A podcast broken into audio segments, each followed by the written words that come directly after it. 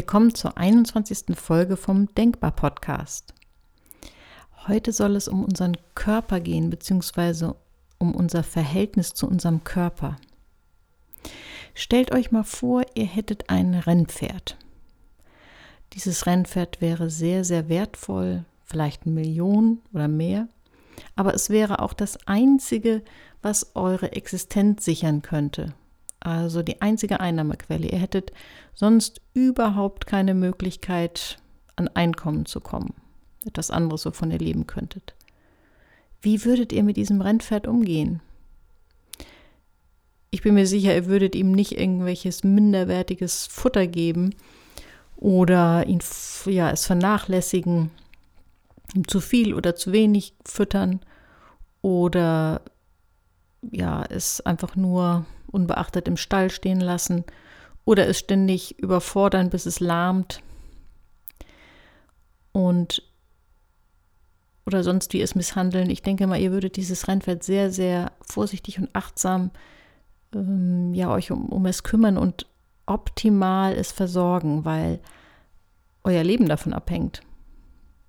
Eigentlich ist es auch mit unserem Körper so, wenn man sich mal wirklich das vor Augen hält, wie wertvoll eigentlich unser Körper ist und dass es das ist, womit wir leben, auch womit wir arbeiten, dann sollte es uns sehr wichtig sein, wie wir mit unserem Körper umgehen. Und deswegen möchte ich diese Denkbar-Podcast-Folge auch unserem Körper widmen. Was ist denn Gesundheit? Wie halten wir unseren Körper gesund? Gesundheit ist ja mehr als einfach nur keine Beschwerden zu haben. Gesundheit bedeutet Vitalität, Energie, Lebensfreude, Lebensqualität. Und es ist auch nicht so, dass wir einmal unsere Gesundheit gepachtet haben, sondern im Grunde genommen wäre das Ziel, dass wir ständig an der Verbesserung unserer Gesundheit arbeiten und nicht erst uns mit ihr beschäftigen, wenn wir vielleicht Beschwerden haben. Und nicht zuletzt ist auch unser Körper unsere Grundlage dafür, seelisch gesund zu sein. Wenn wir körperlich fit sind, fühlen wir uns auch psychisch ganz anders. Und wenn unser Körper leidet, dann geht es uns auch seelisch nicht gut. Fangen wir mal an mit dem Thema Bewegung. Letztlich sind es ja diese beiden großen Bereiche Bewegung und Ernährung, die so wichtig sind. Dabei, wenn wir ja unserem Körper was Gutes tun wollen, wenn wir unseren Körper gesund halten wollen. Man spricht ja davon, wir haben einen Bewegungsapparat, Manche leben aber so, als hätten wir einen Sitzapparat. Bewegung ist so unglaublich wichtig. Viele kleinere Beschwerden kann man auch einfach durch Bewegung angehen. Ich selbst habe das erlebt, so vor, vor einem Jahr ungefähr hatte ich mal eine Phase, wo plötzlich ich meine Schulter nur noch unter Schmerzen bewegen konnte. Und da habe ich angefangen, einfach mal im Internet zu gucken, was es da für Möglichkeiten gibt, die Schulter wieder mehr zu trainieren. Ich habe mir überlegt, okay, ich mache das vier Wochen und wenn es nicht besser wird, gut, dann muss ich halt mal zum Arzt gehen. Aber ich habe damals gerade gehört von einer Bekannten, die eine Schulteroperation hinter sich hatte, die nicht gut verlaufen ist. Also war mein Wunsch, es erstmal mit Bewegung zu versuchen. Und ich musste mich da ganz schön durchbeißen und wirklich täglich etwas machen. Aber ich habe dann gemerkt, dass es mit den Bewegungsübungen, die ich so im Internet gefunden habe, zu den Beschwerden wirklich täglich besser wurde. Und es hat dann trotzdem noch sehr lange gedauert, bis es heute wieder in Ordnung ist. Und ich glaube, wir können wirklich viele kleinere Beschwerden einfach nur durch mehr Bewegung in den Griff bekommen. Anderes typisches Beispiel, die Rückenschmerzen, unter denen viele leiden, die ja oft wirklich dadurch bedingt sind, dass wir zu viel sitzen auch Rückenschmerzen kann man zum großen Teil wirklich durch regelmäßige Bewegung beeinflussen zumindest. Damit will ich jetzt nicht sagen, dass man nicht zum Arzt gehen soll, bloß nicht, das soll nicht die Botschaft sein, sondern einfach, dass wir zusätzlich oder erstmal gucken, was wir mit Bewegung alles beeinflussen können. Was ist denn so ein gesundes Maß an Bewegung? Damit meine ich jetzt also intensivere Bewegungseinheiten, Sporteinheiten in der Woche, wie eine Runde Walken gehen, eine Runde Laufen gehen, eine Runde Fahrrad fahren. Ich glaube, wenn man anfangen will, ist so ein Maß von zweimal 15 bis 20 Minuten ganz okay. Weil wir haben ja auch öfter schon etwas über das Thema Gewohnheiten bekommen. Und wenn wir uns eine Gewohnheit antrainieren wollen, dann ist es wichtig, dass das erstmal realistisch ist. Also zweimal 15 bis 20 Minuten ist für den Anfang schon ganz gut. Optimal sind natürlich tägliche Bewegungseinheiten in dieser Größenordnung oder sogar täglich eine halbe Stunde und dann vielleicht ein bis zwei Tage Pause in der Woche. Menschen, die regelmäßig Sport machen, äh, da ist es oft so, dass sie das im Laufe der Zeit auch noch mal so ein bisschen steigern. Es gibt natürlich auch Sportsucht. Davor möchte ich auch warnen. Aber ich glaube, das, das merkst du einfach, ne? ob du in einem gesunden Maße dich bewegst, damit es dir gut geht, oder ob du anfängst, es zu übertreiben. Aber das viel, viel größere gesellschaftliche Problem ist ja, dass wir uns zu wenig bewegen. Deswegen gehe ich hier hauptsächlich auf diese Problematik ein. Wir müssen uns ja natürlich nicht an jedem Tag bewegen, sondern nur an denen, wo wir essen. Diesen Satz habe ich mal irgendwo gelesen, fand ihn ganz lustig, ähm, weil er irgendwie widerspiegelt, dass eigentlich Bewegung so selbstverständlich sein sollte wie das Essen und dass natürlich, wenn wir Energie aufnehmen, wir auch dafür sorgen müssen, dass wir Energie auch umsetzen. Kommen wir zum zweiten großen Thema, das Thema Ernährung. Das ist ja unglaublich aktuell, was es da alles an allein an Zeitschriften, an Büchern gibt zum Thema Ernährung. Manchmal ist es wirklich schwierig, sich in diesem Dschungel zurechtzufinden. Und deswegen bin ich so Fan davon, sich wirklich auf die Basics zu konzentrieren, also auf das, wo sich die meisten einig sind und auf das, wie es praktikabel ist im Alltag. Und ich selbst bin eher so der Verfechter davon zu sagen, Extreme zu vermeiden.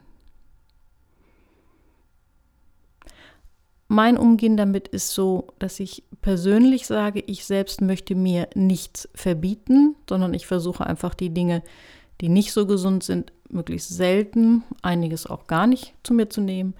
Aber ähm, so richtig grundsätzlich verbieten möchte ich mir eigentlich nichts. Deswegen gehe ich zum Beispiel mit diesem Thema Fleischessen so um, dass ich mich sehr, sehr überwiegend vegetarisch ernähre.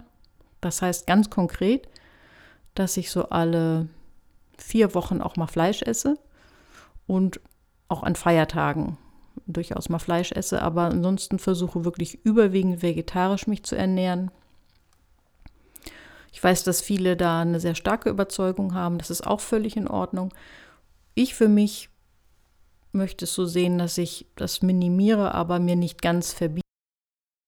Und das, was im Moment so aktuell ist, dass viele eben auch vegan leben, äh, da ziehe ich für mich einfach raus, dass ich sage, okay, ich achte ein bisschen mehr drauf, äh, hier und da mal eine vegane Mahlzeit einzunehmen ähm, und den den Schwerpunkt etwas mehr auf das Pflanzliche zu legen. Aber auch da gilt für mich ganz persönlich, dass ich mir nichts verbieten möchte und ähm, das ist gesundheitsmäßig auch nicht nötig. Und deswegen ist das so mein Weg. Aber das ist einfach nur exemplarisch. Das ist einfach nur ein, ein Beispiel, wie man damit umgehen kann. Ähm, diejenigen, die da sehr starke Überzeugungen haben, leben meistens sowieso schon gesund. Also dann tut das weiter so, wie ihr überzeugt seid. Ich will einfach nur mal so Beispiele nennen, vielleicht für diejenigen, die da noch ein bisschen auf der Suche sind. Wie gehe ich damit um? Aber es geht ja nicht nur um das, was wir essen, sondern was ja auch wichtig ist, darauf zu achten, wie essen wir denn? Da gehen ja die aktuellen Erkenntnisse eher so in die Richtung, dass wir gar nicht so unglaublich viele Mahlzeiten am Tag einnehmen müssen, dass wir ruhig längere Pausen lassen können. Stattdessen vielleicht lieber die Mahlzeiten einnehmen, wenn wir wirklich Ruhe haben.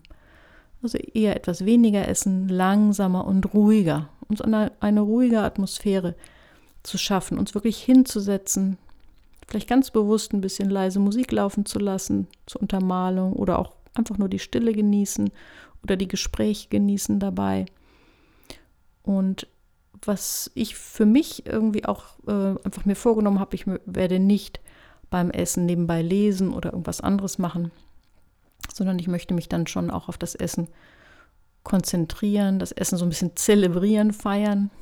Ich habe mal so einen kleinen Videoclip gesehen ähm, von einem Japaner, der einen Langstreckenlauf gerade hinter sich gebracht hatte. Dieser Japaner war 100 Jahre alt. Es war so wirklich absolut erstaunlich, äh, was dieser 100-Jährige gemacht hat. Ich glaube, der hatte gerade sein Sportabzeichen gemacht oder sowas. Ähm, also das war wirklich faszinierend zu sehen, wie fit er noch war. Und dann wurde er natürlich gefragt, wie er das schafft, dass er in diesem Alter noch fit ist und noch laufen kann also eine längere Strecke wirklich laufen kann. Und dann hat er gesagt, er würde sehr genau darauf achten, was in seinen Mund kommt, was er in den Mund nimmt, also was er isst. Und er würde, er hätte sich angewöhnt, alles, was er isst, jeden Bissen 30 Mal zu kauen. Auch hier denke ich wieder, wir müssen ja nicht ins Extrem gehen. Aber seit ich diesen eindrucksvollen Kurzfilm gesehen habe, ist es zumindest so, dass ich öfter mal beim Essen dran denke und ab und zu mir mal die Zeit nehme, wirklich mal jeden Bissen 30 Mal zu kauen. Das wäre völlig illusorisch, das jetzt ständig und immer zu machen, aber wenn es mir mal wieder einfällt, dann versuche ich das mal wieder und es ist schon erstaunlich, dass wir dann, dass ich dann das Essen ganz anders wahrnehme, den Geschmack, die Konsistenz des Essens, das Schlucken. Das hilft uns bewusster zu essen und dann wird es automatisch auch weniger, wenn wir nicht so in uns hineinschlingen.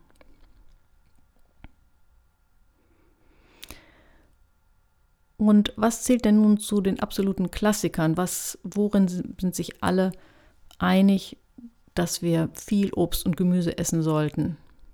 Five a day hieß es immer. Und das ist eigentlich auch immer noch so, dass wir anstreben sollten, fünfmal am Tag eine Obst- oder Gemüseeinheit, Portion zu essen. Und da sind wir auch schon bei dem Thema, was, was kann man denn tun? Und ich bin ja Freund davon, dass wir Dinge schrittweise umsetzen, damit sie überhaupt umgesetzt werden. Und das könnte zum Beispiel ja eine Idee sein, daran mehr zu arbeiten, wieder mehr Obst und Gemüse in den Alltag, den Alltagsspeiseplan mit reinzunehmen. Oder Thema Nüsse. Allein wenn wir zwei, dreimal in der Woche eine Portion Nüsse essen, vermindern wir unser Risiko an Herz-Kreislauf-Erkrankungen vorzeitig zu sterben. Das klingt unglaublich, aber es ist wahr. Da gibt es tatsächlich Studien zu. Und was vielleicht auch ganz gut ist, nochmal so als einer der Basics, wir sollten schädliche Fette meiden. Und zwar nicht gute Fette wie zum Beispiel Olivenöl, oder Rapsöl und andere gute Fette, aber äh, schädliche Fette und dazu gehören industriell verarbeitete Fette, die sogenannten Transfette. Die gehören wirklich zu den, Nahrung, äh, zu den ähm, Nahrungsmitteln, wo ich versuche, die möglichst ganz aus meinem Speiseplan zu verbannen. Dazu gehören so frittierte Sachen wie Nuggets, tiefgefrorene Nuggets und ja, auch alles, was so in der Bäckerei von von Bienen und Wespen umschwärmt wird. So fettig gebackene Sachen, frittierte Sachen.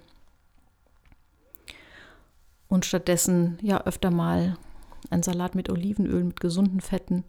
Denn zum Thema Fette habe ich immer eine wirklich sehr faszinierende Sache gehört, äh, gelesen, dass tatsächlich bestimmte Fettsäuren direkt in Organe eingebaut werden. Also zum Beispiel in unserem sensiblen Organ Auge werden äh, bestimmte Fette, ich glaube es waren Omega-3 oder Omega-6-Fette, richtig in die Organstruktur eingebaut. Und das fand ich so faszinierend, weil das habe ich mir irgendwie noch nie so klar gemacht, wie direkt wirklich das, was wir essen, ähm, in unseren Körper eingebaut wird. Was Getränke angeht, würde ich raten, überwiegend auf, einfach auf Wasser umzusteigen. Und alles, was gezuckert ist, eher so als etwas Außergewöhnliches, was man dann, wenn man, wenn man ausgeht oder so oder essen geht, zu sich nimmt oder wenn man mal ein besonderes Essen hat, aber nicht als Standardgetränk.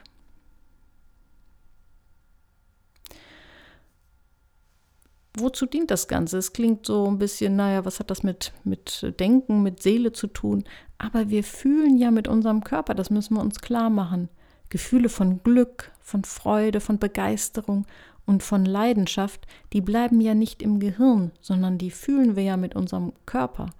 Und wenn wir unseren Körper wirklich gut behandeln und wenn unser Körper optimal gesund ist, dann können wir all diese guten Gefühle auch intensiver spüren. Nun soll es am Ende wie immer ein bisschen praktisch werden. Was könnten Umsetzungstipps sein? Ich gebe dir einfach mal folgenden Tipp. Verändere in den nächsten vier Wochen eine kleine Essens- oder Bewegungsgewohnheit. Das könnte zum Beispiel sein, dass du in den nächsten vier Wochen zweimal die Woche 20 Minuten walken gehst. Versuchst das die vier Wochen durchzuhalten und das dann für dich auszuwerten. Oder dass du in den nächsten vier Wochen versuchst, einmal am Tag entweder einem, einem Zwischenmahlzeit, wo du bisher irgendwas Ungesundes isst, mit Obst, mit einem Obst- oder Gemüseportion zu ersetzen. Oder zusätzlich eine Obst- und Gemüseportion an, zu einer bestimmten Tageszeit ja, zu dir zu nehmen.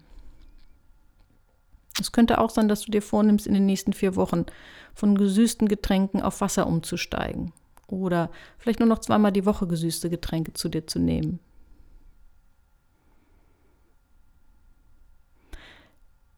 Ich bin sicher, dass du, wenn dir das gelingt, eine dieser Sachen oder irgendetwas, was dir selbst einfällt, umzusetzen, dass du spüren wirst, dass es einen Unterschied macht. Ich wünsche dir eine gute Erfahrung damit.